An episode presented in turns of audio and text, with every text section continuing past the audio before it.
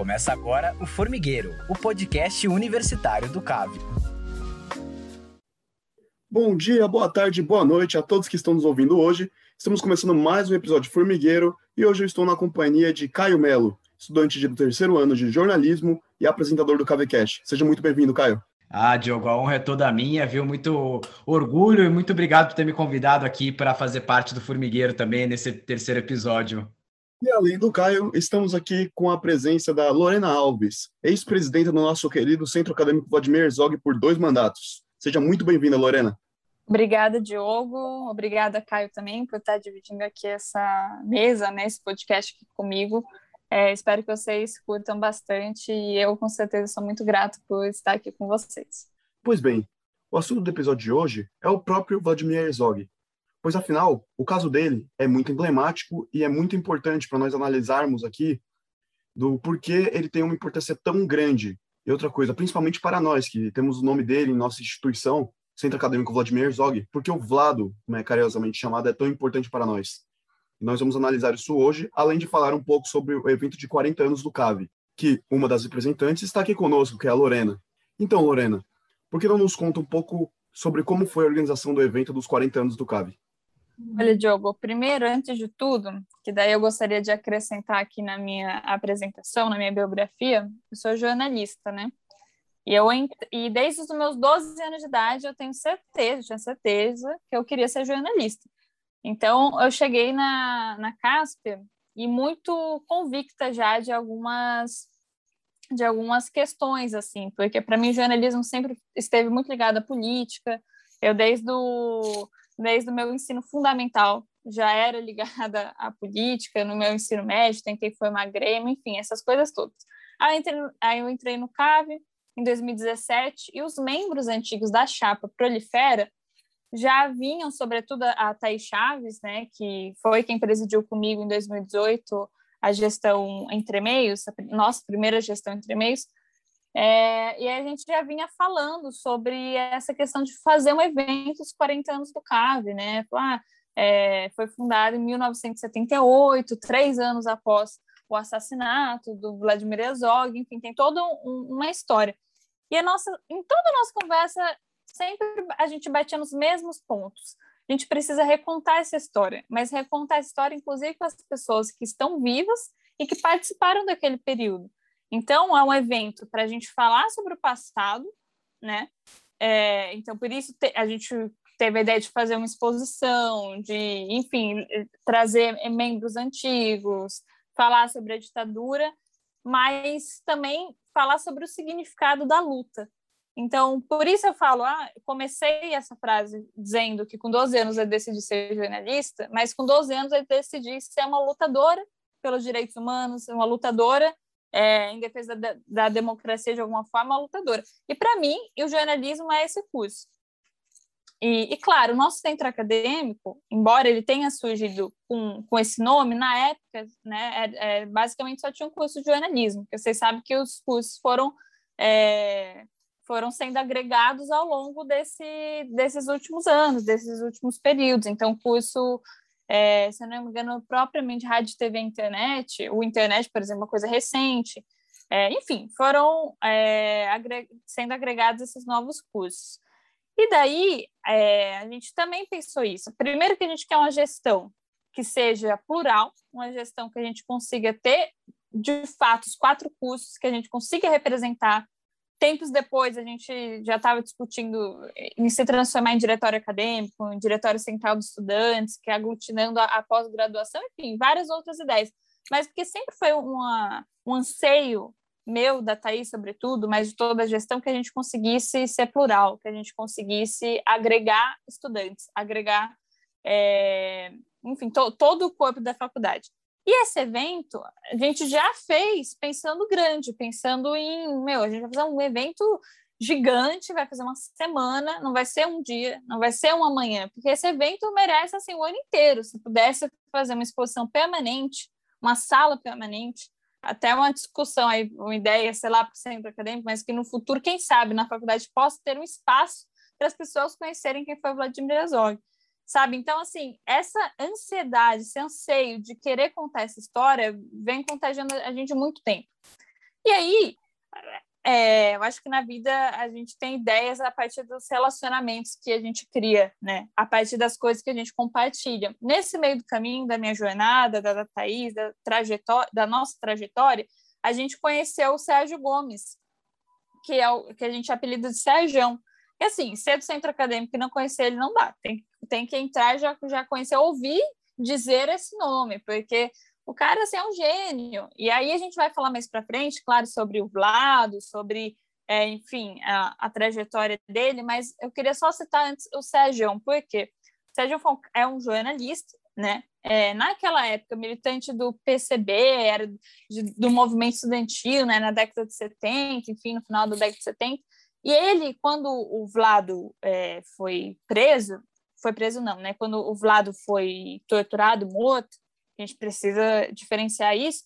O, o Sérgio Gomes estava no mesmo lugar do que ele, né? Então ele estava no mesmo lugar que, que, o Vlado foi torturado, né? Então eles, é, enfim, tinham contato. É, e daí o, o, Sérgio ele conta é um dos caras do Instituto Vladimir Herzog, do projeto Boré, mas ele ele conta tem muita história viva do Vlado, e viva porque a gente só pensa nele, a, a maioria das pessoas só pensa nele morto, né? Você conhece a história, ah, o cara que falaram que, que se suicidou, a ditadura, né? Que, que acusou ele de suicídio, enfim. E o Sérgio foi uma dessas pessoas que a gente foi se, se aproximando e falou, a gente foi pensando nos nomes. Antes de pensar, ah, mesa X, mesa A, B, C, a gente falou, nossa, o Sérgio tem que estar. O Sérgio tem que estar para contar essa história, sabe? Ele foi, é isso, ele foi torturado durante a ditadura militar. Ele conta é, vou até pegar, assim, sei que estou falando muito, tá, gente? Depois é, o Caio fala mais aí, mas é que já me, me empolguei um pouco aqui.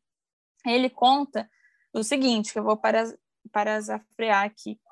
É, eu fui preso em 1975 e só não fui morto porque antes mataram Vladimir Azov, que estava preso junto comigo e era uma pessoa importante, muito bem relacionada, que comandava o departamento de jornalismo da TV Cultura. Ao matarem Vlado, se, é, se produziu uma grande revolta na sociedade e aí várias pessoas foram salvas. Cara, é, é isso, é, é, é surreal. A, a, ditadura, na, naquela época, você não, não tinha previsão nenhuma. Primeiro, não tem essa tecnologia, esse, essa forma de contato que a gente está fazendo hoje, né? Então, não tinha esses aparatos que a gente tem.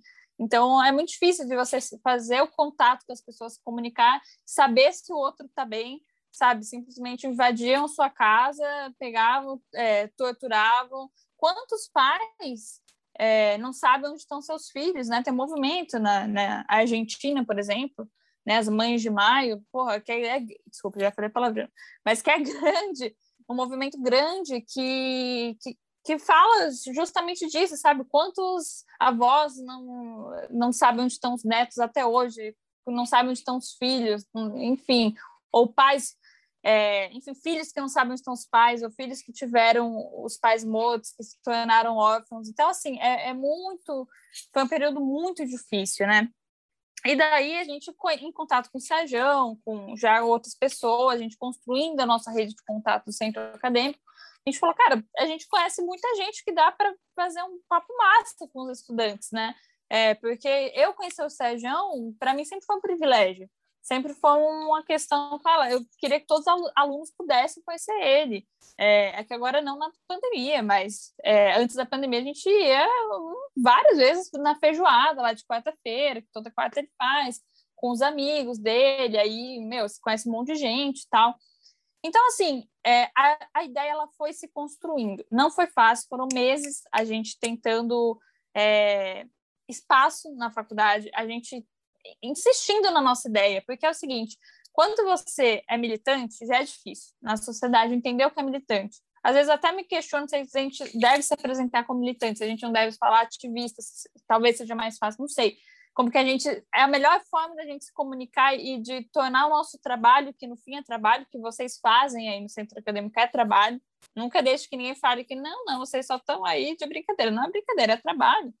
E assim, é, você provar isso isso para a sociedade falar tipo meu nossa a nossa luta ela ela vale a pena né e assim e não é só porque a gente é jovem e daí sim esse foi o grande desafio na casa foi durante muito período que a gente não sabe organizar as coisas Então, existem as burocracias, e daí eu não vou entrar no demérito de, ah, porque a faculdade isso ou, ou isso, aquilo, mas existem as burocracias, né? Então, centro de eventos, tem, tem ali, né, várias coisas que a gente precisa passar para fazer um evento desse porte, passa por muita gente. E, e assim, eu sempre considerei a Casper muito organizada, sempre né, nesse sentido é, da programação das coisas, da organização como um todo, né? A gente pode falar de, de outros problemas, mas para isso, quando todo mundo comprou a ideia, as coisas saíram, foram organizadas.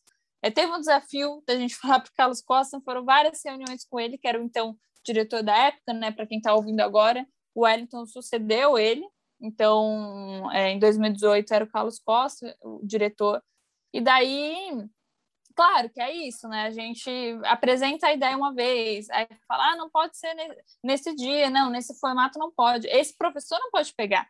Porque tem uma coisa, além, isso eu posso falar publicamente, é, há muito descrédito das pessoas, como estava falando, da luta, do ativismo e tudo mais, mas há muita descrença também aos jovens na política, os jovens nos espaços de poder os jovens encabeçando esses projetos. Como você fala para uma pessoa que é muito mais velho do que você, né, diretor, e fala, então, esse é o nosso projeto, né, é um projeto audacioso, a gente quer fazer isso. É difícil mesmo. E, e assim, é, vocês devem já ter enfrentado isso, vão enfrentar, não sei como vocês pretendem o futuro. É...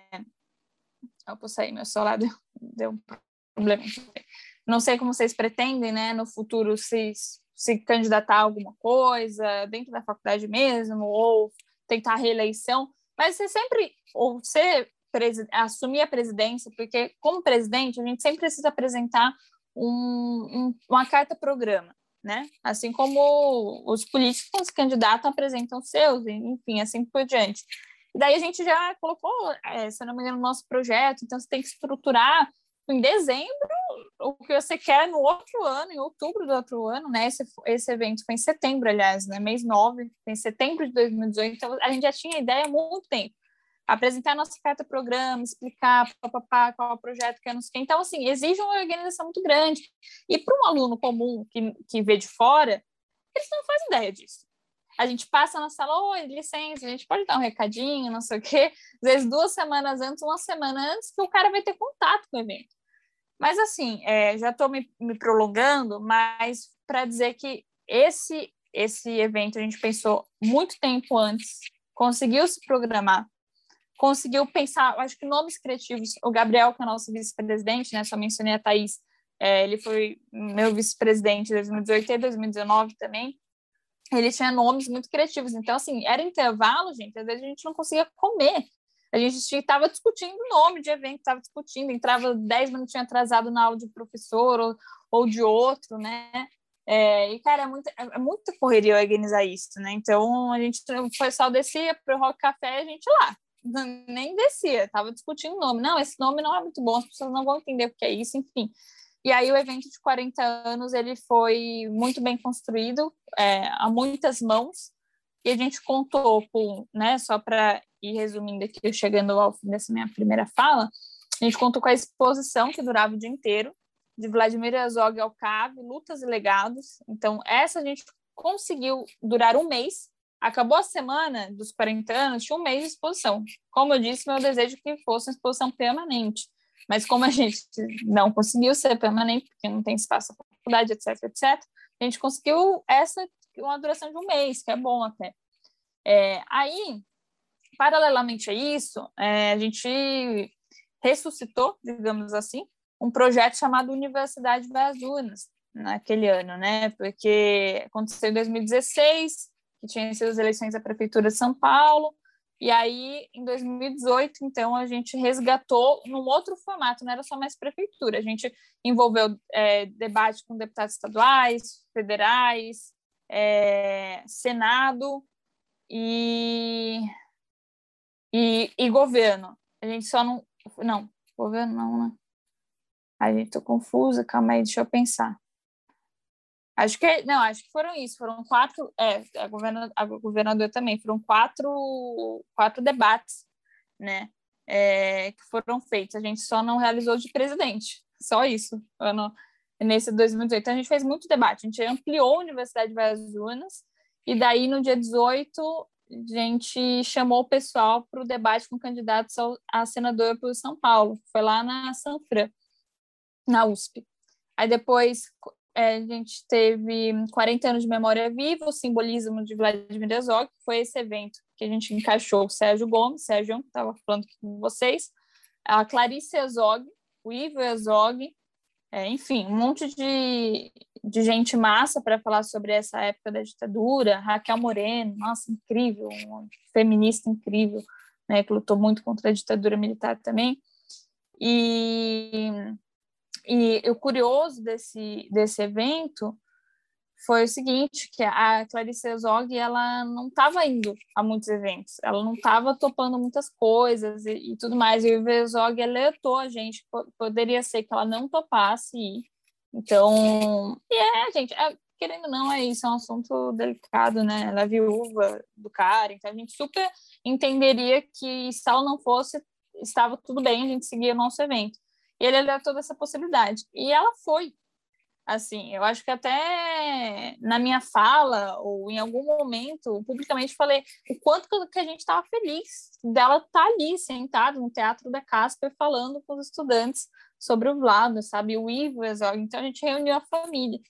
E eu tenho uma foto que está no meu Instagram, né, nas minhas redes sociais até hoje, que é uma, é uma foto justamente com, com ela, né? E com o Ivo Ezog. A gente e ela virou e falou para mim: Olha, Lorena, eu tenho muito orgulho desse centro acadêmico, eu tenho muito orgulho do centro acadêmico Vladimir Azog, parabéns pelo trabalho de vocês. Eu fiquei muito emocionada, falei: Meu Deus, que, que, que doideira, né? Que, que fato histórico que a gente construiu. Então, esse evento foi muito marcante, assim.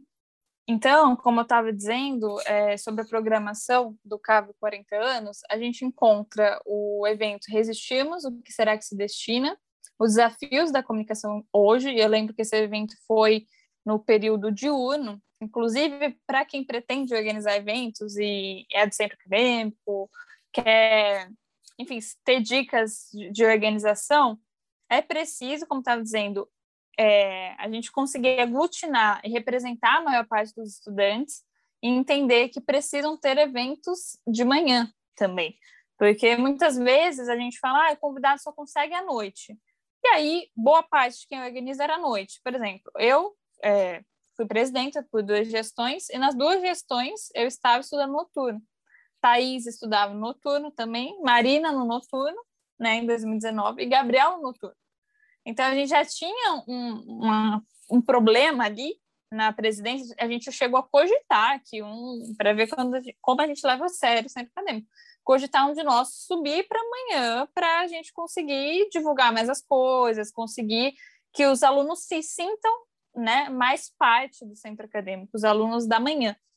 E, e daí tem essa questão. Então, a gente teve muito cuidado para a gente fazer evento de manhã, fizemos evento à tarde, inclusive, que foi, é, foi o próximo, né, além desse do diurno, que se chamava É Proibido Proibir a Arte na Ditadura, e esse evento foi bem interessante. Infelizmente, foi o único que eu não consegui participar, porque é bem no horário do meu trabalho, né, à tarde.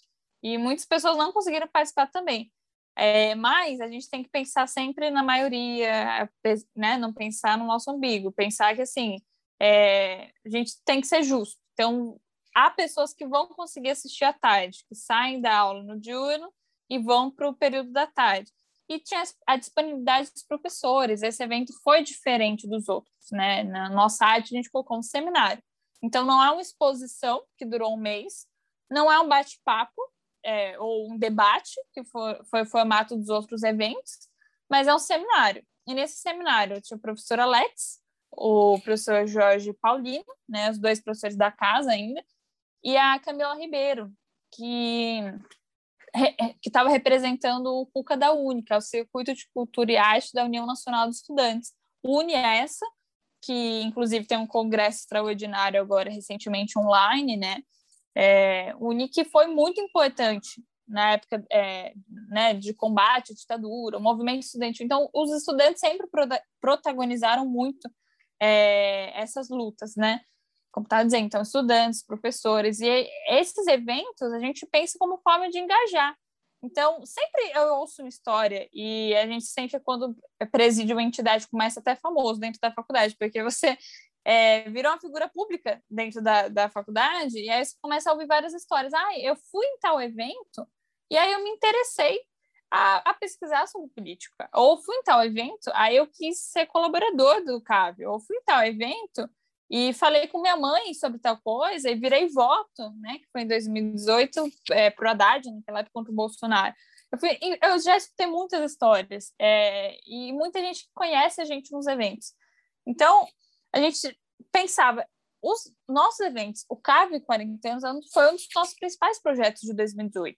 É, a gente não faz festa, por exemplo, igual outros centros acadêmicos de outras universidades, né? Muitos CAs fazem festa, que é uma fonte de renda, né? Que é uma, uma das únicas fontes de renda. Então, nosso centro acadêmico, basicamente, não tinha dinheiro, a gente tinha que se virar, inventar projetos mirabolantes, é, né? Para arrecadar recursos, enfim.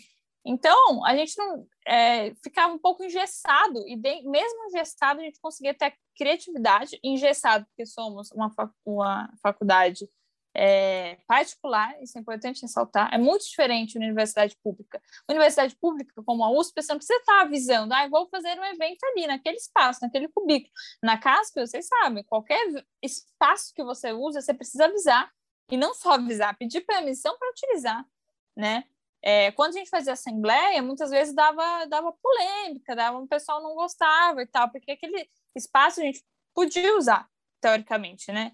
É, tinha gente falava, não, vocês têm que. É, tem, teve muito debate nas, em todas as assembleias que a gente fez, mas isso é outro assunto. Mas assim, foi no espaço Verve, né? Ali no terceiro andar, se não me falha a memória. Então, assim, é, é muito difícil organizar eventos em uma universidade privada como a Cássio, mas rolou. Aí, e as pessoas que, é, não sei esse ano como está funcionando em relação às camisetas, mas as pessoas um pouquinho mais antigas, porém não tão antigas, é, vão lembrar de blusas que circularam por aí, camisetas que as pessoas compraram com a frase é proibido proibir. Né? A gente lançou é, uma das coisas que não está no, no card do evento, se vocês forem olhar no Facebook, nas, nas nossas redes, mas a gente lançou nossas camisetas justamente para angariar recursos. E aí tinha 40, é, cabe 40 anos de um lado e essas frases, é proibido proibir, né, que é justamente uma frase dessa época na ditadura, é, leva nome de uma dessas camisetas com a máquina de escrever, muito bonita. É, depois tivemos o Amar e Mudar as Coisas, Porque Lutamos, no dia 20 do, de setembro. Esse Porque Lutamos é, é uma frase que é isso, encabeça tudo que eu falei até agora, inclusive é título do livro da Manuela Dávila, né? Ela lançou o livro com esse nome, Foi que lutamos. E a Mari Mudar as Coisas, a frase do Belchior que leva também é, nome de um monte de chapa de centro acadêmico, de DCE, então é, também já, já é uma frase famosa, né? mas você vê que sempre tem referência, todos os eventos tinham uma referência musical, uma referência artística, é, porque a arte e a política andam juntos também. E aí a gente fechou com um momento muito, muito especial, que foi Eu Vejo o Futuro Repetir o Passado, roda de conversa com antigos membros. A gente levou membros de diversos anos aí do, do passado para contar um pouco da história, da experiência deles à frente do centro acadêmico. Muita história engraçada também, além de estar tá falando das coisas pesadas da ditadura, mas muita história engraçada. E o pessoal é, do que foi membro antigo do CAV, um dele, um, uma dessas pessoas fazia parte da banda Língua de Trapo. E essa banda surgiu no é, na Casper Libro, essa banda, né? E aí o pessoal tocou uma palhinha, tocou uma duas músicas é, para os estudantes assim da banda Língua de Trapo, que é muito interessante. E na exposição a gente conseguiu resgatar algumas fotos é, da banda, deles tocando naquela época da faculdade, que é outra configuração, né? A gente não pensa é um aluno com uma banda, enfim, montando a banda dentro da faculdade, tocando na faculdade. A gente não pensa Casper assim hoje.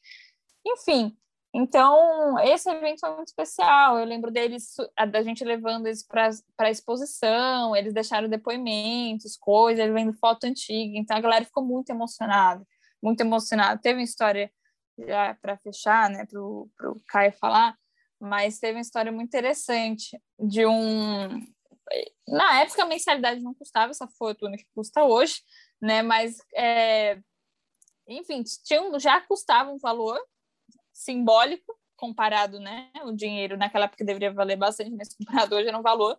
E daí teve aumento da mensalidade. E é o que eles fizeram. Vocês lembram do cabeção do, do, do, do Casper Libero, né? Que fica do lado da, da sala da, da direção.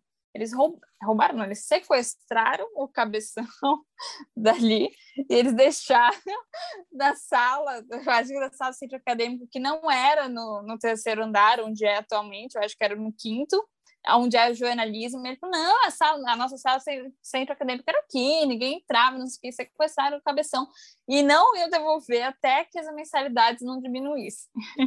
então, ó, fica a ideia aí, se algo acontecer no final do ano, para vocês fazerem, assim, que eu amei essa história.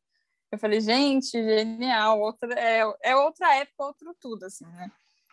Então, enfim, tudo isso para falar que os 40 anos do CAV foram muito marcantes não só para o centro acadêmico, mas eu acredito para os estudantes, para os professores, para quem participou. A gente né, deixou uma lembrancinha para cada um dos, dos, nossos participantes também. Enfim, é todo, todo um trabalho e vai e fica o convite para quem assiste a se envolver no centro acadêmico, que vai para além de eu como jornalista, como apresentei lá atrás, mas eu como organizadora de um evento, eu como relações públicas também, você tem contato com gente, você trata muita coisa, faz assessoria de imprensa porque quer divulgar para outros lugares. Então, é uma forma de você experimentar e vivenciar a faculdade. Você só conhece a faculdade parece que tem dessas experiências, mais até às vezes do que no mercado de trabalho, e isso te prepara também para o mercado de trabalho. Então, tá tudo junto, né? É, enfim, falei demais, mas o que a gente fez ainda, tudo isso foi pouco para falar do Vlado. Né? Espero que as próximas gestões, e essa, inclusive, a Meandros, é, honre o nome que a gente carrega.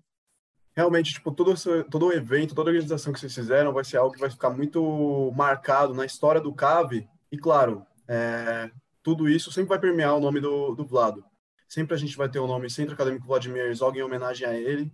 E, claro, implicitamente em homenagem às outras pessoas que foram vitimadas durante a ditadura e nos anos que se ocorreram, inclusive em 2018, ano que vocês fizeram, né, a Marielle Franco também foi mais uma pessoa vitimada, assim, por um assassinato político e mais uma pessoa que a gente representa, enquanto a gente represente, enquanto a gente representar o CAVE. E para contextualizar um pouco, eu gostaria de partir agora para o Caio, eu gostaria que você nos explicasse um pouco quem era o Vlado, para quem, para o nosso público, caso eles não saibam, entenderem o porquê ele é tão importante para nós e para a história do Brasil mesmo. Claro, Diogo, claro. Primeiro de tudo, sensacional tudo isso que a Lorena comentou, tudo que ela trouxe das vivências dela, enfim. E esse episódio do, do sequestro do cabeção do Casper foi que, que coisa inusitada. Confesso que eu não sabia disso, né? Tem aquela frase, né, do que o Black Lives Matter usa, que é sem justiça, sem paz. No caso do Casper Liber, é sem justiça, sem descansar em paz, né? sem descanso em paz, enfim, até o, até o próprio Casper, né, virou, virou ícone ali da, da luta contra o aumento da mensalidade, né, enfim. Agora, Diogo, é muito importante a gente sempre falar e sempre relembrar, né, histórias de figuras importantes, tal qual o Vladimir Herzog, enfim, em especial em momentos em que existem existe uma, uma, disputa de narrativas, né, que muitas vezes, e na maioria das vezes, muitas narrativas simplesmente ignoram os fatos objetivos e partem para uma disputa retórica, enfim, uma disputa de simplesmente suavizar por meio do discurso que foi um período ou que foi outro período, enfim, momentos históricos marcantes como foi a ditadura militar brasileira, né? Antes de tudo, é importante a gente falar, foi uma ditadura, entendeu? Foi uma ditadura militar aqui no Brasil de 64, 85, foi um que tomou o poder por meio de um golpe, não foi uma revolução, uma contra-revolução, e, enfim, até antes, teoricamente já é incorreto se chamar de revolução, enfim, também é importante a gente citar e ressaltar todos os pontos e aspectos negativos desse período no país, né? No caso do Vladimir Herzog, para além de ser simplesmente mais uma das muitas vítimas, que o número preciso a gente não tem o número, não tem exatamente, né? E talvez nunca tenha, afinal, muitos estão desaparecidos até hoje, como vocês já estavam comentando aqui. Tem um peso simbólico muito grande, né? O, o Vladimir Herzog já era uma figura tinha assim um certo prestígio, ele era professor da USP, como a Lorena comentou, ele era diretor ali de jornalismo, telejornalismo da TV Cultura, ele era militante do PCB, que é um partido na época ainda mais combativo do que é hoje, ainda mais tinha uma influência, tanto que o apelido do partido era Partidão, enfim. E a morte dele é muito simbólica, inclusive porque ele não foi preso, como vocês mesmos estavam comentando, a Lorena comentou, ele não foi preso, ele foi depor, e ele foi voluntariamente depor no doicode, e foi a última vez que ele, que ele foi visto com vida, né? E essa narrativa de que, que a ditadura implementou, enfim, de que ele teria se suicidado. Não foi a, não foi o único que fez isso, né? Mas acabou sendo simbólico, especialmente que tem aquela emblemática fotografia, que é uma fotografia muito triste, muito pesada, muito violenta, que é a do enforcamento do Vladimir Herzog para supostamente provar o suicídio, né? Enquanto que na própria fotografia tem diversos elementos ali que fica claro que não foi, não se tratou de um suicídio, né? Então, para começar, ele se enforca com um cinto e, uh, enfim, uh, a versão oficial da ditadura, não, esse cinto era do uniforme dos presos, mas no uniforme dos presos não tinha cinto, justamente, né? Eles próprios se desmentiram ali, enfim, ele tá ali enforcado com os joelhos no chão, outra coisa que é muito difícil, né, que, de que isso acontecesse. E é o seguinte, o Vladimir Herzog era judeu, a religião dele, ele tinha religião judia como prática, enfim, religiosa, o Henry Sobel, que é um rabino extremamente, foi um rabino extremamente conhecido, ele faleceu agora em 2019, né, um dos principais rabinos aí do judaísmo mais contemporâneo, enfim, é, ele vem ao Brasil e ele tem um episódio de confronto com a ditadura a partir da morte do Vlado, porque é o seguinte, dentro do judaísmo, um dos principais pecados, vamos dizer assim, vou colocar pecado assim, simplificando para ficar mais fácil entender, inclusive quem não conhece tanto sobre o judaísmo, enfim, é um pecado negar a vida, negar, negar isso que seria um dom de Deus ali no entendimento dos judeus. Então, suicídio seria uma forma de, de negação da vida, e você, enquanto judeu que cometeu suicídio, você não receberia os mesmos ritos funerários que qualquer outro judeu em qualquer outro, outra causa de morte. O Henry Sobel, vendo todo ali o contexto do que tinha acontecido, ele dá um enterro para o Vladimir Herzog exatamente como o enterro que qualquer judeu recebe. Então, assim, confrontando publicamente já na hora, né, os primeiros dias após a morte dele, no próprio enterro, enfim, essa versão da ditadura de que foi teria sido um suicídio, né?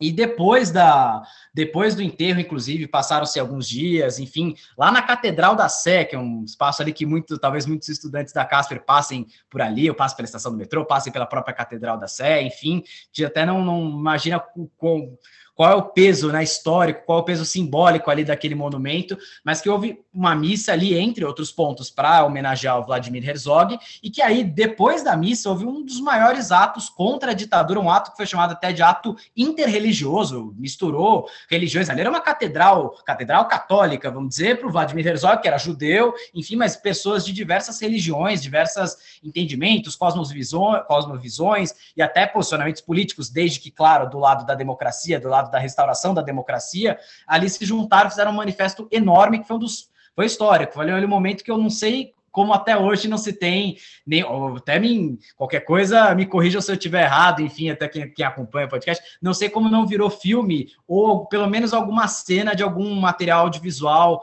ali enfim justamente esse, esse momento que deve ter sido realmente foi muito marcante deve ter sido momento ali de, de arrepiar e até seguindo nessa toada da arte, enfim, que a gente estava comentando, uma música super conhecida dessa época, enfim, que, que até hoje é muito conhecida, uma música clássica ali da, da, música popular brasileira, que é o Bêbado e Equilibrista do Belchior, que já foi até citado aqui, que é mais conhecida na voz da Elis Regina, tem um momento ali que ela cita, né? Choram Marias e Clarices no solo do Brasil. A Clarice é a Clarice Herzog, viúva do Vladimir Herzog. Então, uma referência ali direta não explícita, por mais que assim o recado está muito bem dado, enfim, mas não é explícita, então poderia dizer não, Maria Clarice, porque sabe simbolicamente nome de duas mulheres, nome comuns, né, de duas, de duas mulheres, enfim, enquanto então tem essas histórias são citadas ali na música da época, a música que é conhecida até hoje, enfim, foi depois considerada um hino da anistia. Então Vladimir Herzog ele é considerado por muitos historiadores, inclusive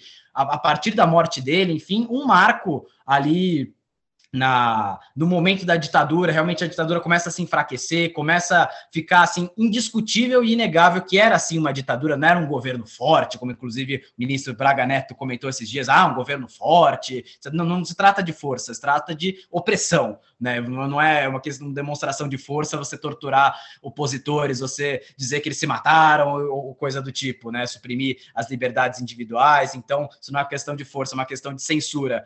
E somente em 2013, com a Comissão da Verdade, inclusive, que a família Herzog, vamos colocar dessa forma, a família Herzog recebe ali o atestado de óbito é, reconhecendo que, né, que não havia sido tratado de é, asfixia mecânica causada por suicídio, mas sim de tortura, sim um assassinato pelo Estado brasileiro. É muito importante, né? Como várias vezes vocês comentaram ali ao longo do, ao longo do, aqui do podcast, é bem aquela coisa, né? Lembrar sempre para não esquecer nunca e não repetir jamais. Eu acho que é um recado importante ali para a gente começar essa discussão sobre Vladimir Herzog, né? Pois bem, a mensagem está mais do que dada, né? Todos nós sabemos a importância agora de Vladimir Herzog e de outros nomes que foram deixados aí, seus nomes, infelizmente, né? Porque suas vidas foram tiradas. E com isso, gostaríamos de caminhar para o encerramento do episódio. Mas antes, eu gostaria de agradecer muito a presença dos dois aqui, Caio e Lorena. Foi um prazer estar ao lado de vocês. Lorena, as histórias que você contou, tipo, além de emocionar também, fizeram rir muito. A história do cabeção foi sensacional. E, Caio, muito obrigado pelo, pela história, por ter contado novamente a história do Vlado, que é sempre muito importante relembrar, porque é, relembrar é resistência. E muito obrigado. Obrigada, Diogo, pelo convite. Obrigada a todo mundo que participa da organização do podcast Formigueiro, ao Centro Acadêmico Vladimir Azog, que sempre vai ser meu centro acadêmico do coração. É, e o grande movimento que eu fiz parte e foram os melhores anos da minha vida. É, sempre vocês estarão comigo de alguma forma. Então, muito obrigada. Obrigada, Caio, pela participação também, pela ótima explicação explanação sobre o Vladimir Herzog, muito bem falado tudo, é, essa questão da arte, de como foi colocado, enfim, né, eu não citei que o É Proibido, É Proibido é do Caetano Veloso, mas você, né, citei do Belchior, você falou da Elis Regina, enfim, muita gente massa que é brasileira, então tenho muito orgulho de ser brasileira e de ter feito parte dessa história. Só queria falar, para encerrar, uma frase do Uma História de Amor e Fúria, do filme, né, da Laís Bodansky, que é sensacional, que conta um pouco sobre a história do Brasil e sobre o nosso passado, e que diz: Viver sem conhecer o passado é andar no escuro. Então, eu acho que resume toda essa nossa conversa aqui. Mais uma vez, obrigada, e eu aceito sempre, sempre vou aceitar os convites de vocês. Espero que as próximas gestões e o futuro do CAV esteja tão bem garantido como o de vocês. Muito obrigada mesmo pelo convite. Viva o movimento estudantil e o CAB. Com certeza. Obrigado, Diogo, pela, pelo convite também de estar aqui integrando esse episódio. Muito obrigado, Lorena. Também aproveitando, já citando outra, fase, outra frase desse mesmo filme que você citou, né? Que é o seguinte: meus heróis não viraram estátua, mas morreram lutando contra aqueles que viraram. Né? E realmente ali falta uma estátua para o Vladimir Herzog, talvez, enfim, então um, espero que tenha sido proveitoso. E aproveitar aqui também, Diogo, aproveitar para convidar o pessoal aqui para acompanhar nossas redes sociais também, no Instagram, Facebook, Twitter. Procurem lá no Facebook, Centro Acadêmico Vladimir Herzog, no Instagram, Cave900. Procurando ali, tem todo, toda a nossa programação, tudo que a gente faz, ali tudo que a gente tem feito, inclusive aí durante esse tempo aí dessa gestão. E que, se, que vai seguir, com certeza, vamos seguir adiante, sempre levando o nome do Vladimir Herzog, esse nome tão importante aí para sempre para todas as gerações lembrarem dele.